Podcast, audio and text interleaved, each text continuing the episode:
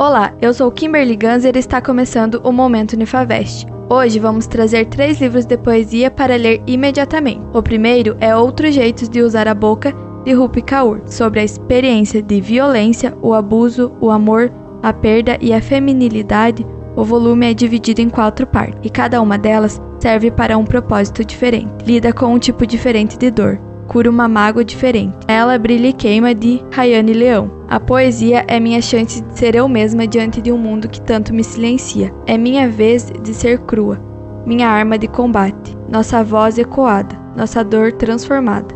Nela eu falo sobre amor, desapego, rotina, as cidades que nos atravessam, os socos no estômago que a vida dá, o coração desenfreado, a pulsação que guia as estradas, os recomeços, os dias, as noites, as madrugadas, os fins, os jeitos que a gente dá, as transições, os discos, os tropeços, as partidas, as contrapartidas, os pés firmes que insistem em voar, e tudo isso é muito maluco e lindo, e nos faz ser quem nós somos. Esse é o relato de Rayane Leão sobre o livro. E o terceiro é Receita de Ano Novo de Carlos Drummond de Andrade. Natal, Ano Novo, tempo de balanço pessoal, de renovação. Esse é o espírito evocado pelos poemas de Carlos Drummond de Andrade, nessa receita de Ano Novo. As festas de final de ano através do olhar lírico, irônico e intensamente humano de um dos nossos maiores poetas. E essas foram as dicas literárias de hoje. Nos acompanhe nas nossas redes sociais, acesse o nosso site unifavest.net ou contate-nos pelo WhatsApp 49 3225 4114. Unifavest, seja quem você quiser.